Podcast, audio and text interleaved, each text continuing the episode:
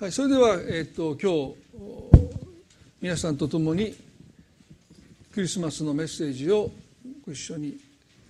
受け受け取っていきたいと思いますね。今年のクリスマスのメッセージのテーマは弱さの力ですよね。まああのラジオ関西のゆりさんの番組で9日と16日。2回にわたって「弱さの力」というメッセージをしました。あの先週どれだけの方が聞いてくださったのかということを手を挙げていただいたらたくさんの方が聞いてくださっていて感謝ですね。私はまだ2つとも聞いてません。あの恥ずかしいですよね。あの WTB「What's the Past」の方はなんか普段で喋ってるんですけどゆりさんとの会話は僕じゃないという。誰やお前みたいなんですね。ラジオに向かってこう突っ込み入れたくなるような本当の私じゃないというか こうかなりこう装ってる私がラジオで喋ってるのでもう喋ってて恥ずかしい。その時はいいんですけどね。あの聞くとですねちょっと恥ずかしくなって赤面してしまうので なかなか聞けないんです。ちょっと間を空けてからあでも皆さんあのすごく良かったというふうに言ってくださるのがあの、まあ、ゆうさんのねあのホストがうまいになって、まあ、私はもうそれに合わせてお話をしたんですけど、まあ、この弱さの力っていうことがクリスマスに込められたメッセージじゃないかなと思います。それはあの若松英介という方が「若さの力」という本を書いたんですね。でそれはあのコロナ禍の中でたくさんの人が本当に弱さというものと向き合わないといけない。でそういう中で、えー、まあ弱さが露呈したといいますかね。あるいはこの社会の脆弱なところがもう一気にこう露呈しましたよね。まあ、例えば病院がもうなんていうかな患者を受け入れることはできなくて救急車で運ぼうとしても搬送先が見つからなくて自宅で何とかやってくださいってまあこれも本当に驚きましたよね自宅で何とかやってくださいなんていうことが、まあ、この日本でそんな日が来るなんていうのは多分誰も想像しなかったと思うんですよね。もう重症で、えー、もう亡くなるかもわからない人にいやもうなんとか頑張ってください。薬も服用されないですね。まあ本当に自力で頑張るように言われてたくさんの方が命を落としたというですね、まあ、そういう中で本当にこの社会が抱えている普段見えない弱さが露呈した。それは私たち個人でもそうですよね。私たちはこんなに弱かったのか、まあ、物事が順調にいってますと、まあ、意外と自分はできると思うんですけどまあ例えば私の場合ねヘルニアを2回しましたけどまあもう皆さんねこんなにも弱音を吐いてですね。もう日常の生活が送れなくなるっていうですね、まあ、前も言いましたけど私リハビリ中はあのおばあちゃんが私を追い越していく時にですねもう何とも言えない。まあまあそのおばあちゃんがどんどんどんどんゆっくりですよおばあちゃんも。そのおばあちゃん僕はぶっちぎっていくんですね。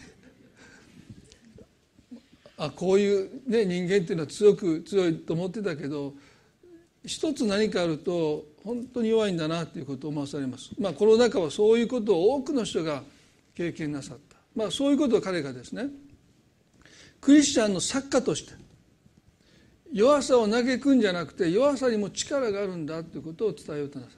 たんですね。私はその本のタイトルにすごくインスピレーションをいただいて、まあ、私なりに、えーまあ、2回のメッセージを、まあ、ラジオでお話をしたんですけども聖書の中にこういう言葉がありますね第二コリントの12章の10節に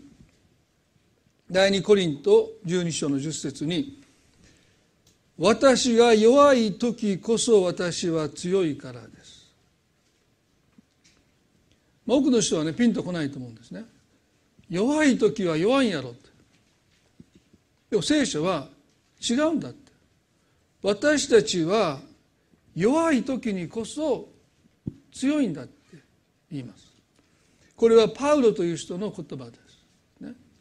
でこの人は本当に強い人でした。ローマ帝国にたった一人で乗り込んでいって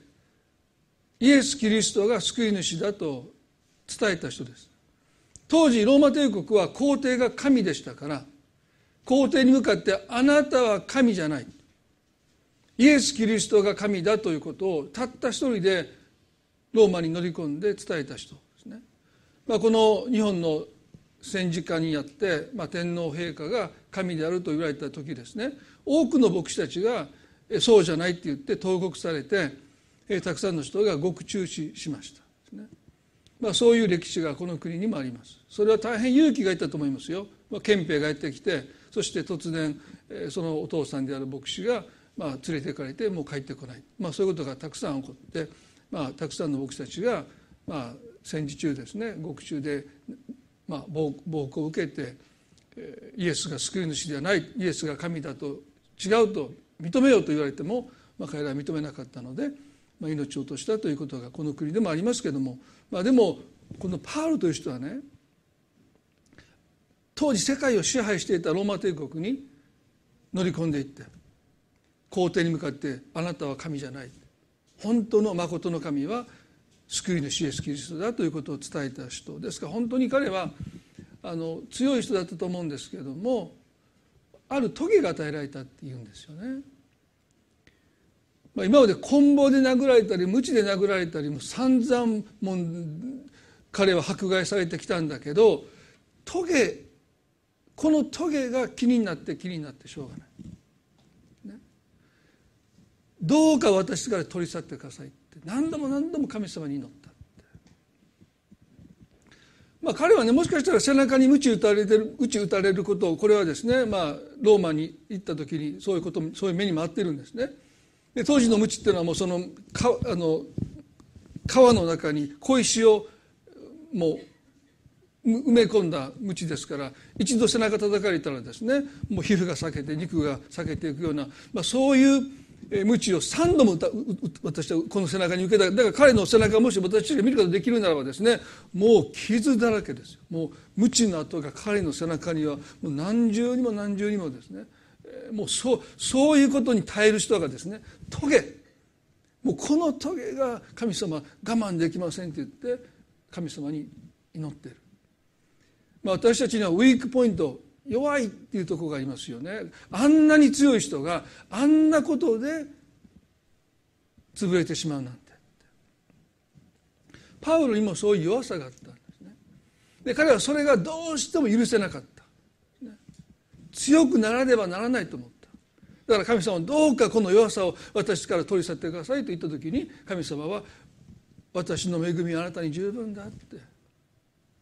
実はその弱さの中に私の力が表されるんだっておっしゃった。あなたは強いって。でもその強さだけでは不十分だって神様おっしゃった。いつか潰れちゃう。いつか折れてしまうあなたに必要なのは弱さの力だって。そう神様がおっしゃった。でも皆さん私たちにとってね弱さっていうのは力がないことですよ。でもそうじゃない。聖書は弱さにも弱さに弱さの力っていうものがあるんだ。ですから、ね、彼がここで私が弱い時にこそ私は強いからですと言ったのはこういう意味だと思うんですね。私が弱さの力を見出した時本当の強さを知りましたと彼は言ったんだと思うんです。もう一度言いますね。私が弱さの力に目が開かれた時本当の強さを知りましたと言いました。このクリスマス私たちは弱さの力に目が開かれて本当の強さを知ることができるように。これがクリスマスのメッセージじゃないかなと思います。先週も少しお話をしましたけどもなぜ救い主は全能なる神であられたのにそのお力を横に置いて自分では生きていけない赤ちゃんとして来てくださったのか。なぜその全能の力を持って人を救おうとなさらないでヨセフとマリアのお世話を受けなければ生きることすらできない赤ちゃんとして無力な存在としてイエスはお生まれになったのか。本当に不思議ですよね。全能なる神だったらその全能の力を使えばいいんですよ。そしたら人を救えると思うんですよ。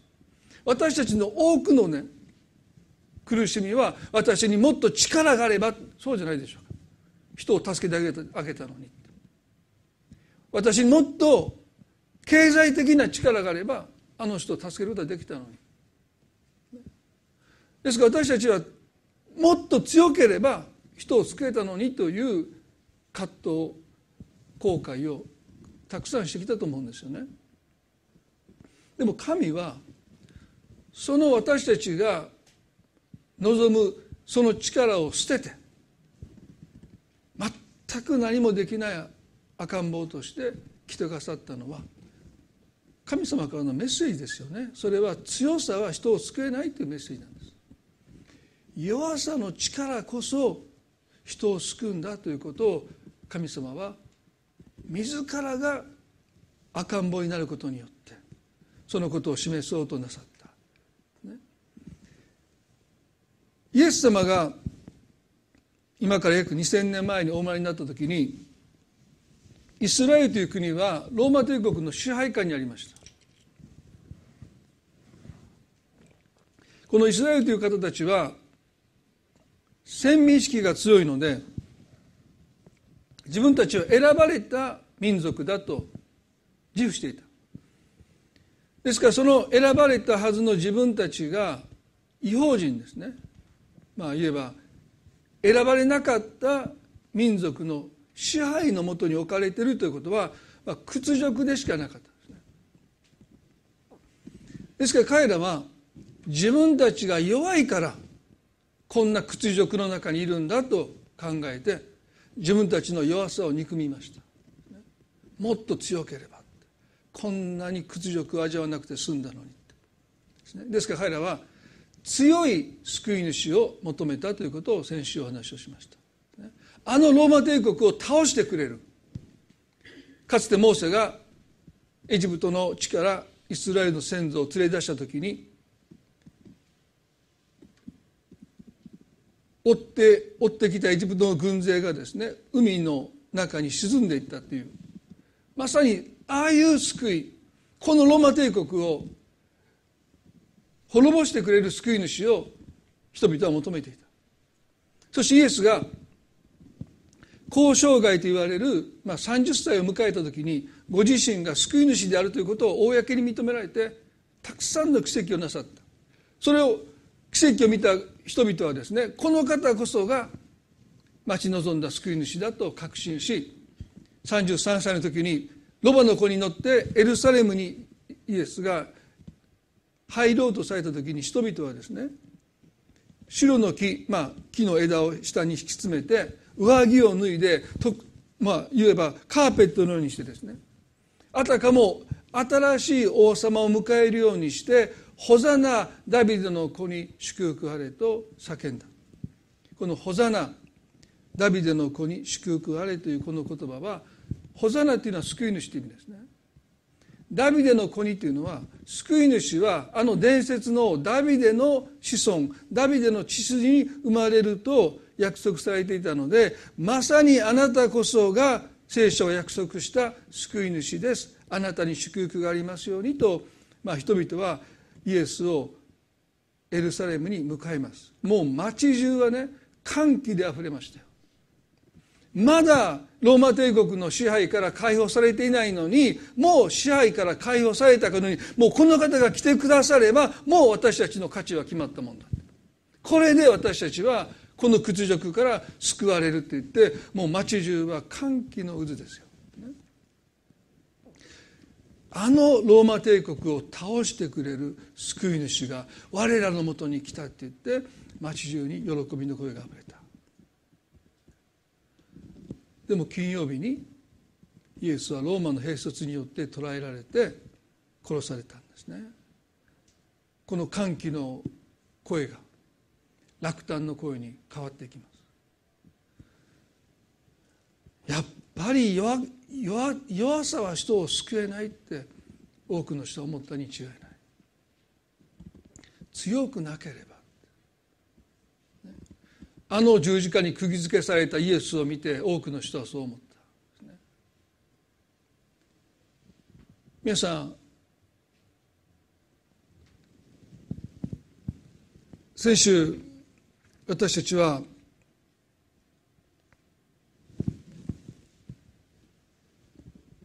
イエスを妬んで偽証の証言によってイエスを神への冒涜罪で訴えてそしてそれだけではイエスを殺せないので、まあ、当時はですねローマの支配の中にありましたので勝手に死刑ができなかったのでイエスを妬んだ宗教家たちがイエスを殺す唯一の手段はローマ帝国に反逆したという。反逆罪で裁かれないと、まあ、殺されなかったので彼らはイエスをローマに引き渡します。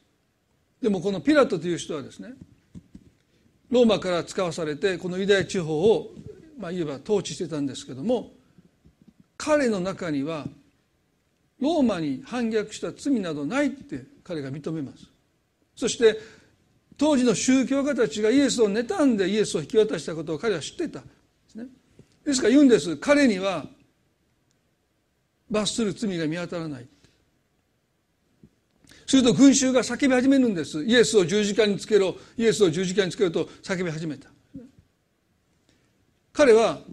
焦ったんですよね。この小さな国を治めることができなかったならばローマに戻った時におそらくあの小さな小国を統治できなかったお前がローマ帝国の支配なんかできるはずがないって。彼の評価が下がるわけですから彼は自己保身からイエスが無実であることを知りながら人々前で手を洗って私はこの人の血とは関係ないって言ってお前たちの好きなようにしろと言うと彼らが再び十字架につけろ十字架につけると叫んだのでピラトは無実だということを知りながら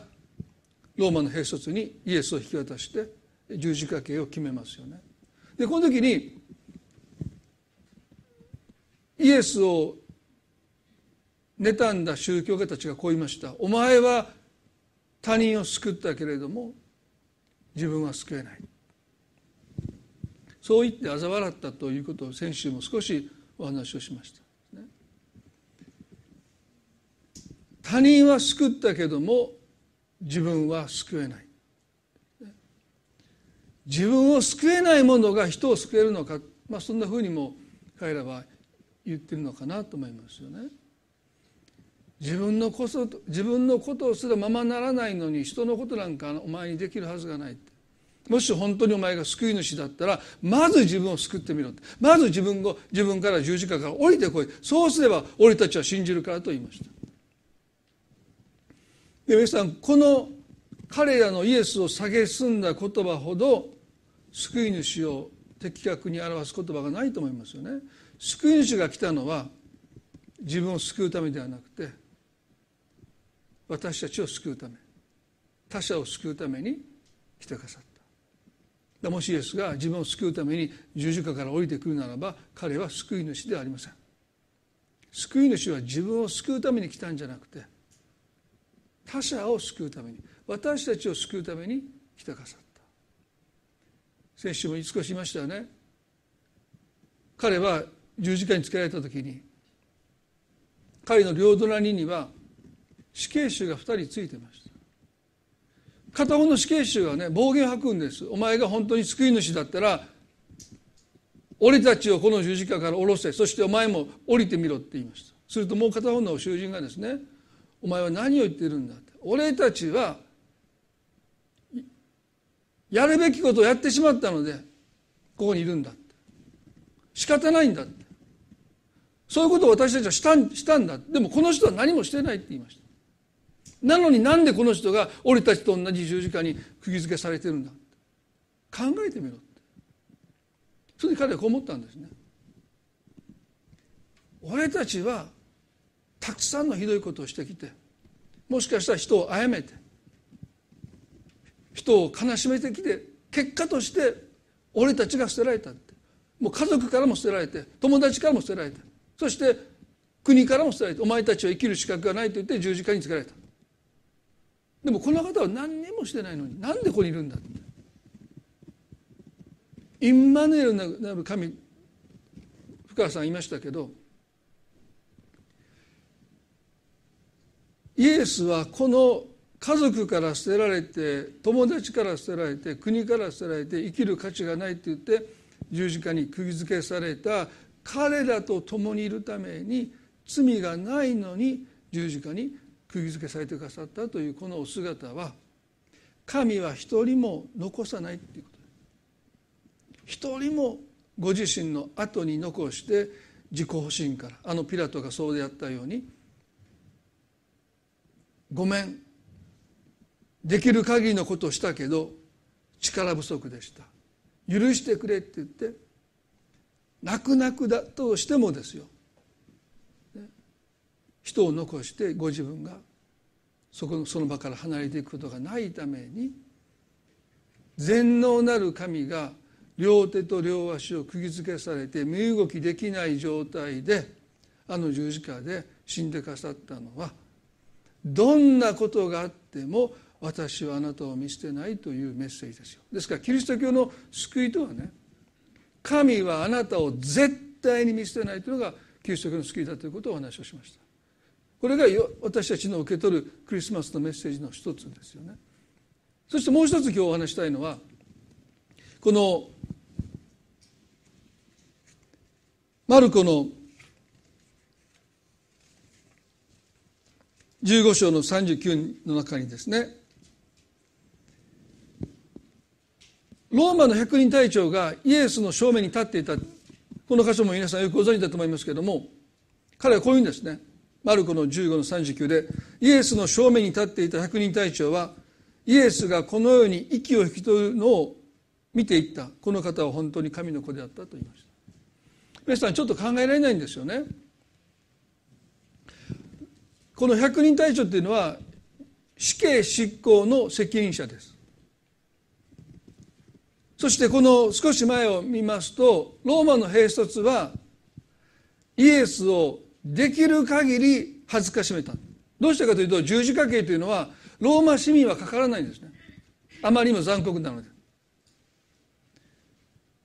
イエスは9時に朝の9時に十字架にかけられて3時に息を引き取りましたので6時間も木に吊るされて苦しまれた。何のために？それは見せしめです。お前たちローマ帝国に逆らうとこんな目に遭うとということを6時間もいたぶってですよ。属国、まあ、この時はイスラエルの民衆にお前たちよく見とけってね一瞬で殺してしまうとそれっきりですよ。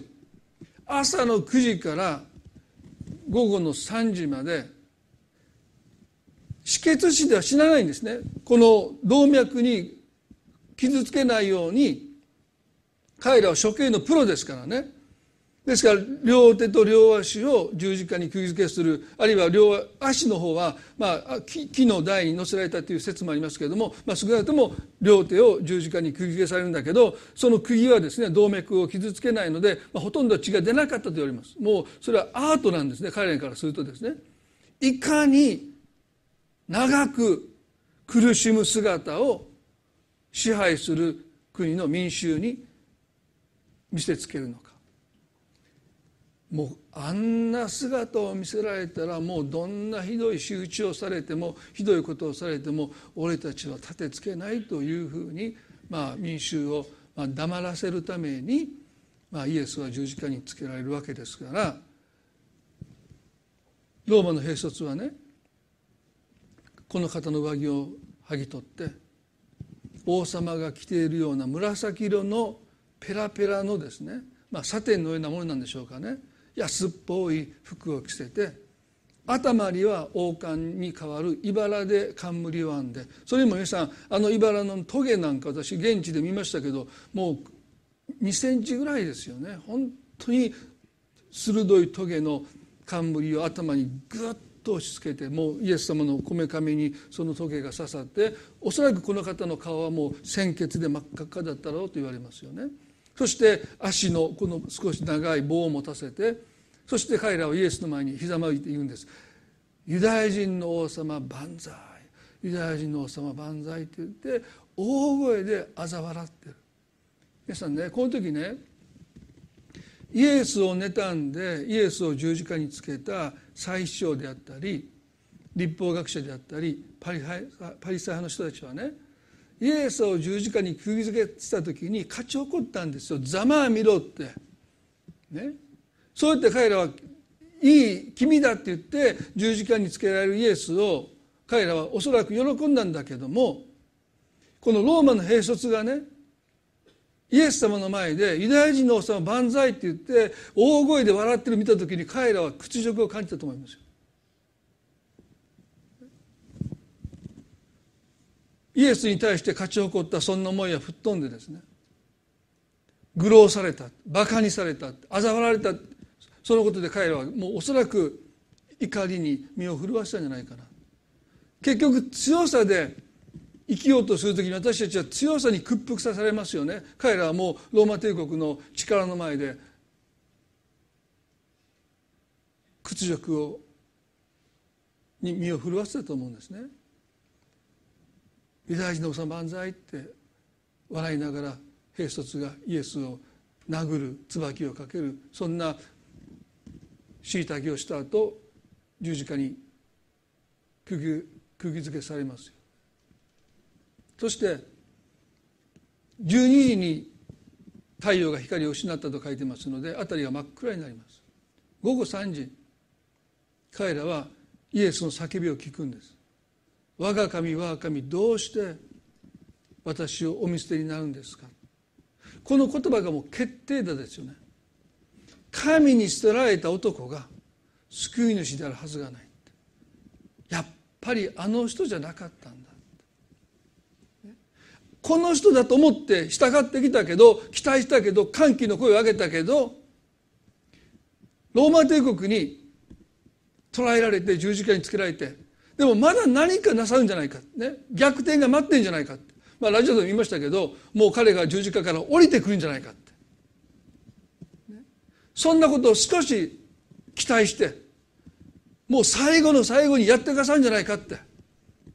でも彼らが聞いたのは「我が神我が神どうして私をお見捨てになるんですか?」というイエスの叫びを聞いた時に彼らの心の希望が完全に消えました。この方は救い主じゃない。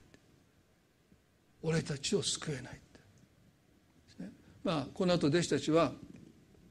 イエスの教えを捨てて弟子として生きることをやめましたからそれだけ彼らはねあの十字架のキリストを見てこの人じゃなかったと絶望した。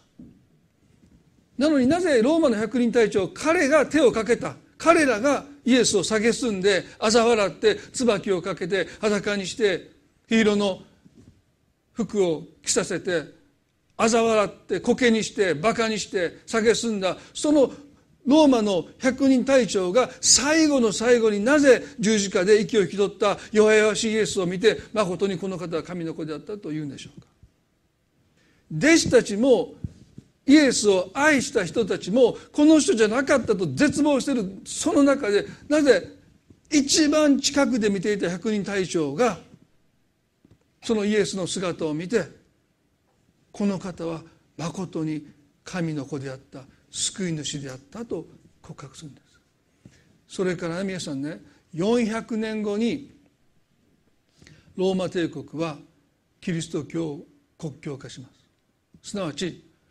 俺たちが十字架で殺したあのイエスという男が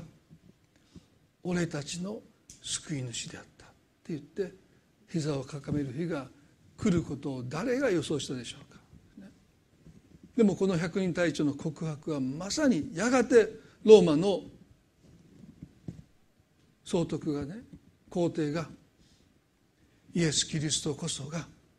私たちの救い主だ。キリスト教国教化していく告白に至っていくとはおそらく誰も予想できなかった力でローマ帝国を倒すことはありませんでしたけど。このキリストの十字架の姿を持ってローマ帝国はこの方に膝をついていく、何を見たんでしょうか？イエスの十字架の最後の言葉というのがルカの23の46に書いています。人が亡くなる最後に何を口にするのかそれがその人がどういう人であったのかがおそらくその一言で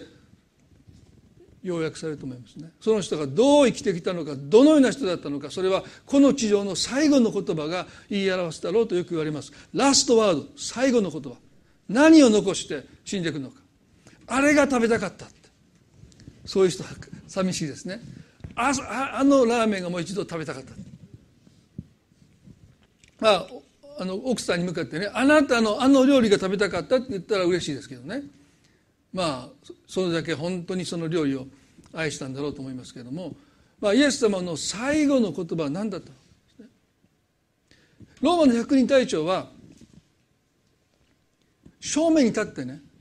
その仕事はその人が息を引き取ったのかを最終的に確認するのが彼の仕事です。でプロですから。で彼が見てきた人々はどんなに立派なことを言って、ね、正義を振りかざしてローマに立てついたけど民衆からはヒーロー扱いですよ反逆罪ですからねですからローマに立てついた勇敢な人勇気ある人強い人立派な人って言われた人たちも結局はあの十字架の上で自分の醜さを露呈するわけです。所詮そんなもんだって彼はもう悟ってる。お前がどんなに元気な時に偉そうなこと言ったってあの十字架につけられて6時間7時間晒し者にされて脱水症状に陥って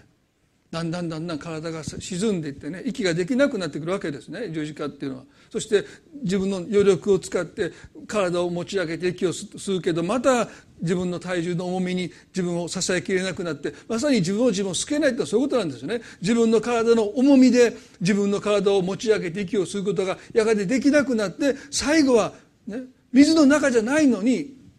窒息していくのが十字架の残酷さですよね。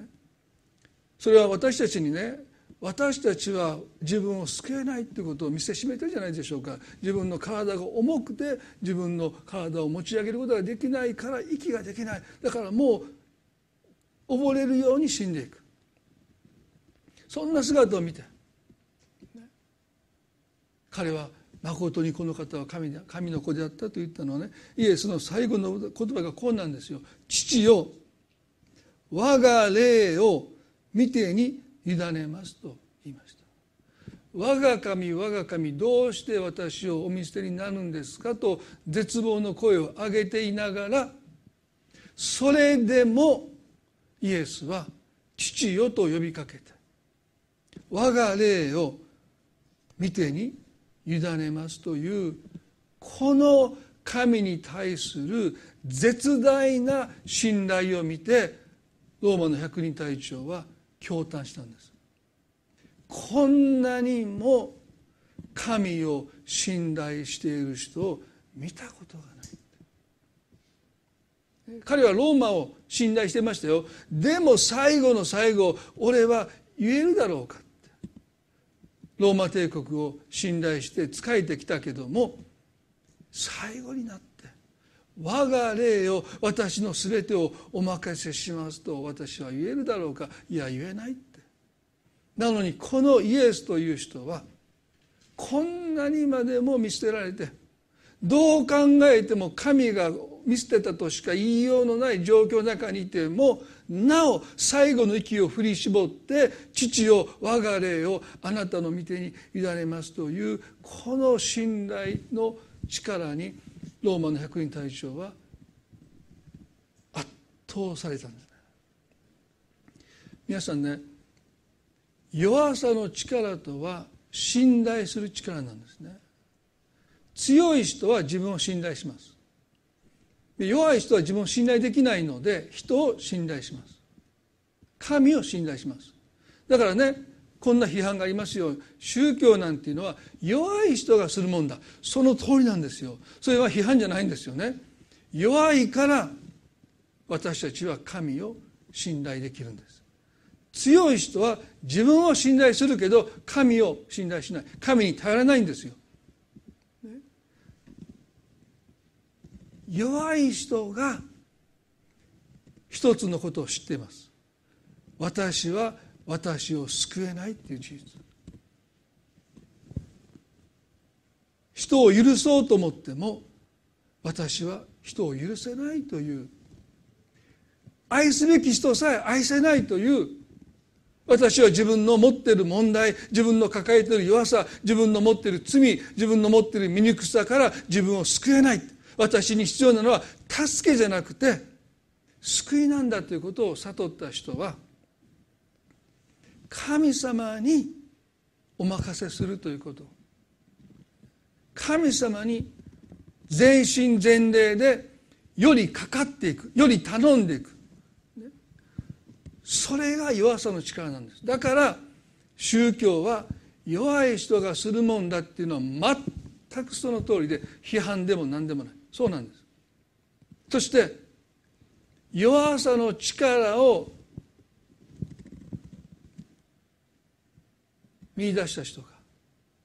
本当の強さ。すなわちあなたを救うあなたを支える神の力に目が開かれるからです。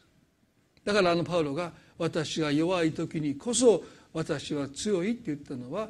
私が自分で自分を救えないと分かった時に私を救ってくださる神の力に初めて目が開かれましたということを彼は言ってる。皆さんこれクリスマスの日に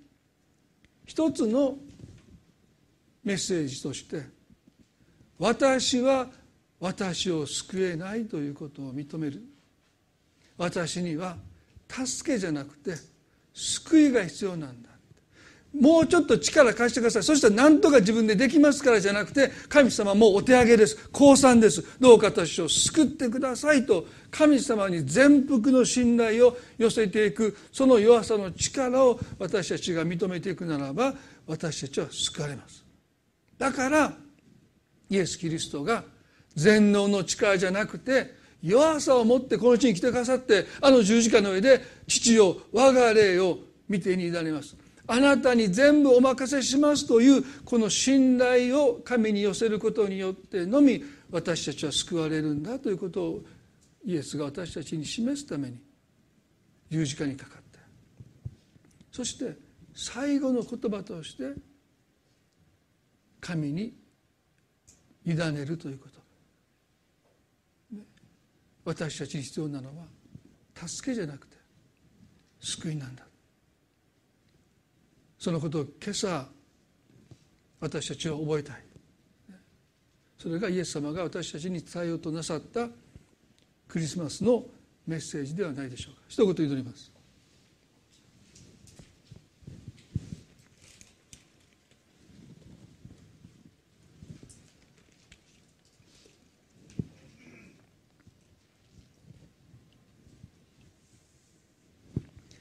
恵み深い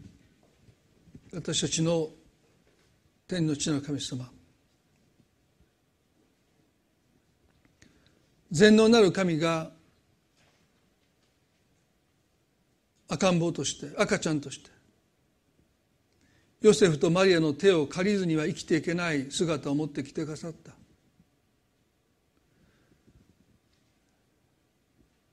信頼する力こそが人を救うんだということを示すために。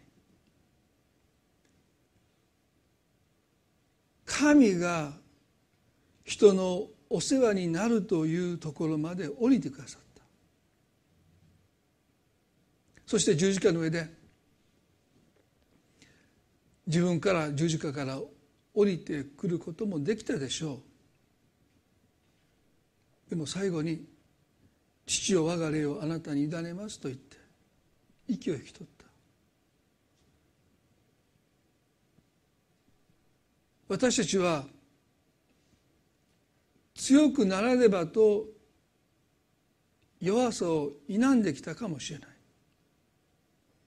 でも強くなろうとすることは私を信頼すること私の力で何とかしようとすることに過ぎないです。私たちに必要なのは救いです。どんなに強くなった私たちは自分の持っている罪の問題を自分では解決できません。あの十字架の上で自分の体重の重さゆえにやがて体が沈んで呼吸できなくなって死んでいったあのイエスの姿はあなたの強さはあなたを救えないというメッセージです。私たちに必要なのは弱さを認めて神様に全幅の信頼を持ってあなたの人生を任せることです。神様はこのイエスを3日目によみがえらせてくださいました。裏切りませんでした。失望させませんでした。あなたはあなたを信頼する者を失望させないと約束しています。神様神の御子さえ幼子になってくださったとするならば私たちは弱さを恥じたくありません。自分を救えないことを嘆く必要もありません。それこそ私たちはあなたを必要としているということ。その弱さは私たちに教えてくれます。主よ今日あなたの救いを必要とする方がおられるならばあなたは喜んで救ってくださいます。私はあなたの神となってあなたの人生においてあなたを絶対に見捨てないいつもあなたを支えると神様がおっしゃってくださる。主よ救い主イエス・キリストを心を開いてこのクリスマスの時お迎えできますように一人一人の心をどうぞ祝福してください今日この礼拝をこうして持つことができたことを感謝し愛する私たちの主イエス・キリストの皆によってこの祈りを見舞いにお捧げいたします。メンそれでは最後に一曲賛美を捧げましょう。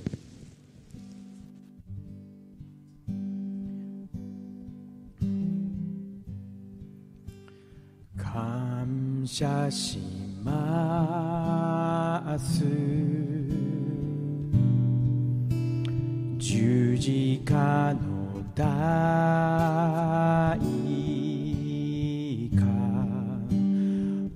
が罪と恥追われた。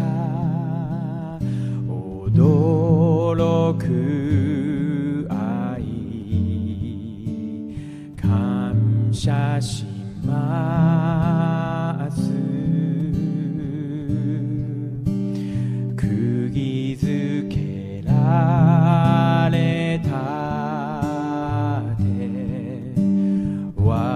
私を清め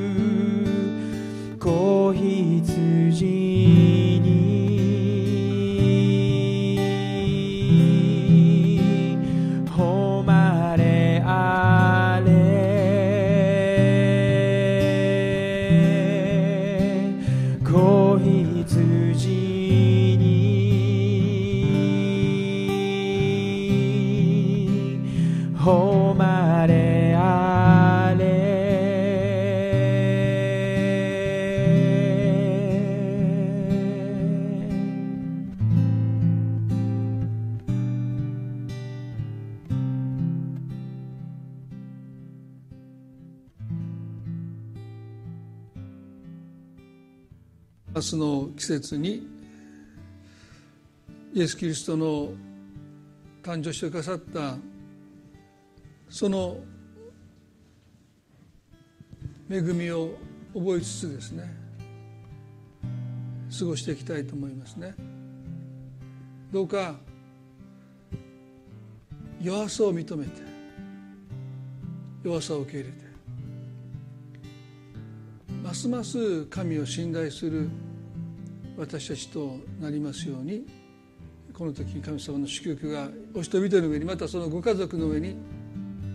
等しくあることをお祈りしています。それでは今年のクリスマスの礼拝ですね第2の礼拝これで終わりたいと思います。